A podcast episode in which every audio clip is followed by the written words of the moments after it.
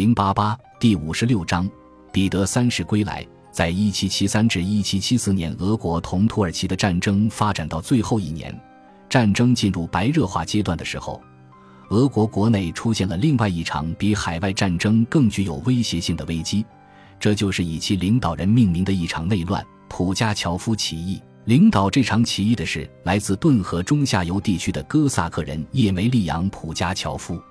在一年的时间里，普加乔夫团结起各地的哥萨克部落、逃亡的农奴、农民、巴什基尔人、卡尔梅克人以及其他一些不满于现状的少数部落和零散人口，掀起了一场横扫俄国大草原并一度对莫斯科构成威胁的起义。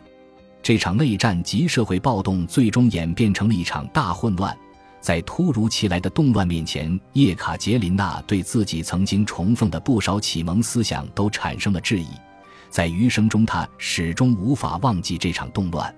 他见识过宫廷变乱，然而这一次的动乱却出现在与圣彼得堡和莫斯科相距甚远、辽阔空旷的顿河与伏尔加河流域以及乌拉尔地区。动乱让他看到了广大农村地区一触即发的不满情绪。他意识到，作为女皇，自己的首要职责应该是巩固皇权。为了这个目标，他调动了军队，而不是哲学家。当时，绝大多数俄国人仍旧受着全面压迫，对现状充满了不满。此前，俄国就已经出现过多次暴动，矿工袭击监工，村民抵抗缴税和征兵工作。然而，普加乔夫领导的这场起义，其规模达到了空前的程度。可以算得上是一场阶级战争。叶卡捷琳娜颁布的训令和立法委员会的一轮轮磋商，始终没能给俄国的现状带来显著的变化。劳作在田间地头或者矿场里的农奴和农民，仍旧生活在强制劳动的体制下。女皇曾试图改变这种状况，但最终还是意识到自己对此根本无能为力。朝廷这个庞大的官僚机构。她本人对贵族的依赖以及俄国辽阔的疆域都给改革带来了阻力。无奈之下，他最终只能选择维持现状。在俄土战争进入第五个年头的时候，俄国国内积压的问题终于爆发了。一七七三年十月五日，叶卡捷琳娜一如既往地在圣彼得堡出席了军事会议。主持会议的是扎克哈尔切尔尼谢夫伯爵。二十二年前，叶卡捷琳娜曾同这位英俊的军官有过一段打情骂俏的风流往事。后来，凭借着自己的军事才华，伯爵成为军事学院的院长。叶卡捷琳娜一丝不苟地听着切尔尼谢夫宣读一份份发自奥伦堡的报告。报告称，在这座距离喀山东南方三百英里的要塞，出现了一伙企图造反的哥萨克。哥萨克闹事在俄国的历史上算不上是新闻。但此次骚乱却达到了空前的规模。叛乱领导人自称沙皇彼得三世及叶卡捷琳娜的丈夫，并宣称自己奇迹般的逃脱了被暗杀的命运。现在，这位彼得三世已经穿过俄国东南部边境地带，一路上不断散布蛊惑人心的宣言，向老百姓许诺说，但凡助他夺回皇位者，都可获得自由。哥萨克民族素来喜欢犯险。朝廷颁布的法令让他们失去了越来越多的自由，对此他们早就心怀不满。为了摆脱束缚，他们逃到了边疆，一度还建立起自己的定居点，推选出自己的领导人，并制定了自己的法律，遵守自己的习俗。其中一部分哥萨克属于旧礼仪派，他们逃离了古老的东正教会的势力范围，现在都只在自己的教堂里参加仪式。这个民族能骑善射。被迫从容者常常都被编入非正规的骑兵队伍，他们的大名令敌军闻风丧胆。俄国同波兰和土耳其的战争给哥萨克人送来了越来越多的收税官与征兵官。到了1773年8月，哥萨克人的情绪已经发展到了一触即发的程度，他们唯一缺少的就是一个挺身而出率领起义的领袖。在这种情况下，自称是沙皇的普加乔夫自然就成了最合适不过的领袖人选。对于俄国人而言，鱼目混珠的骗子并不罕见。俄国动荡不安的历史常常与冒牌沙皇交织在一起。蒙昧无知、轻信人言的老百姓十分乐意接受这些假皇帝。一六零五年，一个成年男子宣称自己是伊凡雷帝的儿子迪米特里，实际上迪米特里尚未活到成年时便夭折了。但是这名男子仍旧成功的从沙皇鲍里斯·戈东诺夫的手里攫取了皇位。哥萨克人斯坦卡拉辛一度同彼得大帝的父亲沙皇阿列克谢对峙过长达两年的时间。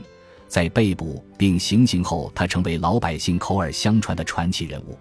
在同瑞典人进行北方战争的同时，彼得大帝还在对付指挥官伊凡马泽帕率领的乌克兰哥萨克人。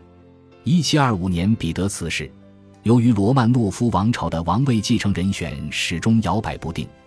俄国国内便不断冒出谎称自己为彼得二世或伊凡六世的冒牌货，在叶卡捷琳娜执政的前十年里，也出现过一些这样的骗子，不过在还未造成重大影响时就都被逮捕了。叶卡捷琳娜对这些人唯一担心的就是外国势力对他们的支持，但是先前这一类骗子都只在局部地区活动，目标明确，响应者为数不多，而且只是与地方官吏为敌。而非贵族阶层，更不会是沙皇。然而，普加乔夫领导的这场叛乱史无前例地将矛头指向了女皇。这场叛乱发祥于顿河与乌拉尔河同伏尔加河交汇处，受到三条大河灌溉的黑土地水草丰美，林木繁茂，物产丰饶，土地肥沃，但从来都不是一片祥和之地。流域西部分布着顿河哥萨克。原本散漫的游牧民渐渐地过起了更为组织化的定居生活，尽管不断有人从军，但部落始终没有放弃耕种与商贸，而且一直保持着欣欣向荣的景象。伏尔加河流域的东部混居着俄罗斯民族与信仰其他宗教的少数民族部落，与顿河哥萨克相比，这一带社会结构松散，游牧生活的痕迹更为明显。在一七七零年代。这里分布着不少贸易点，同时也活跃着居无定所的冒险家和流浪汉。在更偏东的地区，雅茨克河从乌拉尔山脉向西流去，成为奥伦堡省天然的边界。奥伦堡人烟稀少，境内渔产丰富，盐矿遍布，森林又可提供大量的木材与毛皮。其同名首府坐落在奥廖尔与雅茨克两条河流交汇处。兼具军事要塞和贸易中心的职能。一七七三年九月，普加乔夫出现在奥伦堡省的雅茨克村，他向众人宣称自己就是沙皇彼得三世，成功的躲过了反叛的妻子对他实施的暗杀，现在要夺回皇位，严惩敌人，拯救俄国，解放人民。据普加乔夫说，之前正是由于他打算解放农奴，所以叶卡捷琳娜在贵族的协助下将其罢黜。并试图加害于他，有些人接受了这番说辞。当年在下令免除贵族对国家的义务之后，彼得三世的确产生过解放农奴的意图，但是他的计划受到了皇后的阻挠。有些人甚至说，彼得三世已经草拟了解放农奴的法令，但是他的妻子在阴谋篡权时也将这份文件扣押了下来。在短暂的执政期内，彼得三世非常不得民心。然而，现如今对普加乔夫这番话深信不疑的人，却将他视为受到暴虐的妻子叶卡捷琳娜压制的大英雄。彼得三世身材高挑，两肩瘦削，总是讲着一口日耳曼语。从未上过战场的他，常常将自己打扮成一名参加操练的战士。普加乔夫与彼得三世截然不同，这位新彼得身材五短，肌肉发达，长着一头黑黝黝的乱发。前额还留着密实的刘海，一把蓬乱的大胡子，又黑又短，嘴里还少了几颗牙齿。体貌上的差异并没有削弱他的号召力。实际上，真正的彼得三世在位时间短暂，大部分俄国人都没能一睹他的真容。现在，新彼得率领着由哥萨克人同各个部落民族组建的大军游荡在乡村郊野，胡须浓密的军官们走在队伍的外围。一路上挥舞着起义的大旗，这个人魅力超群，作战经验丰富，开口便是解放全国人民的大好前景，轻而易举的就俘获了大量的追随者。在东南诸省从未见过任何一位沙皇的人们看来，这位留着一把大胡子，身着深红色长衫，头戴皮帽，矮壮而迷人的男子，完全符合他们对沙皇的想象。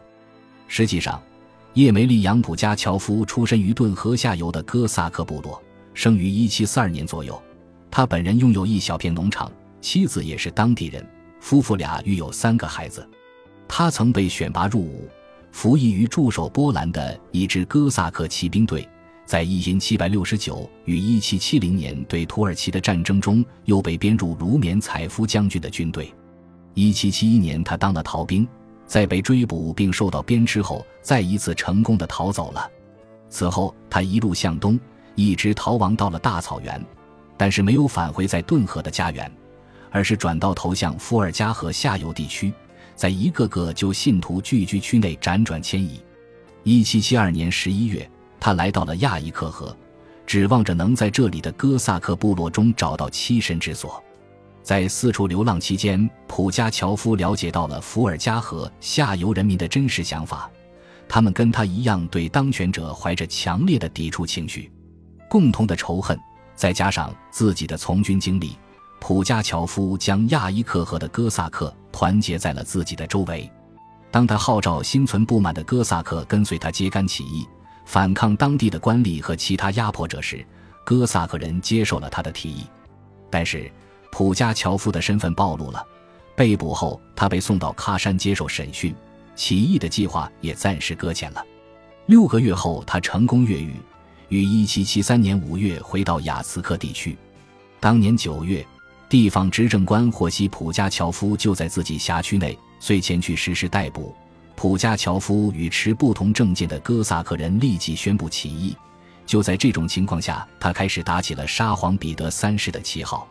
普加乔夫信誓旦旦地宣称将带领人民摆脱政府的骚扰，恢复往日宁静的生活，并承诺将结束哥萨克旧礼仪派受到的困扰，大赦天下，自源头至河口的所有河流全部开放，沿岸土地、草场、树木和飞禽走兽均属于公有。还向哥萨克许诺，将为他们无偿供应盐、武器、子弹、火药、食物以及每人十二卢布的年金。在一七七三年九月十七日公布的诏书中，普加乔夫宣布：“我将赐予你们以及你们的子子孙孙以自由，永世不变。你们将不再受到苛捐杂役的束缚。基督遭受的苦难，长久以来你们做过的祈祷和你们的长发，常然都将得到回报。”同时，他明确地指出了起义的目标：如果上帝允许我进入圣彼得堡，那么我便要将我那位邪恶的发妻叶卡捷琳娜打发到修道院去，然后我要解放所有的农民，将贵族斩尽杀绝。本集播放完毕，感谢您的收听，喜欢请订阅加关注，主页有更多精彩内容。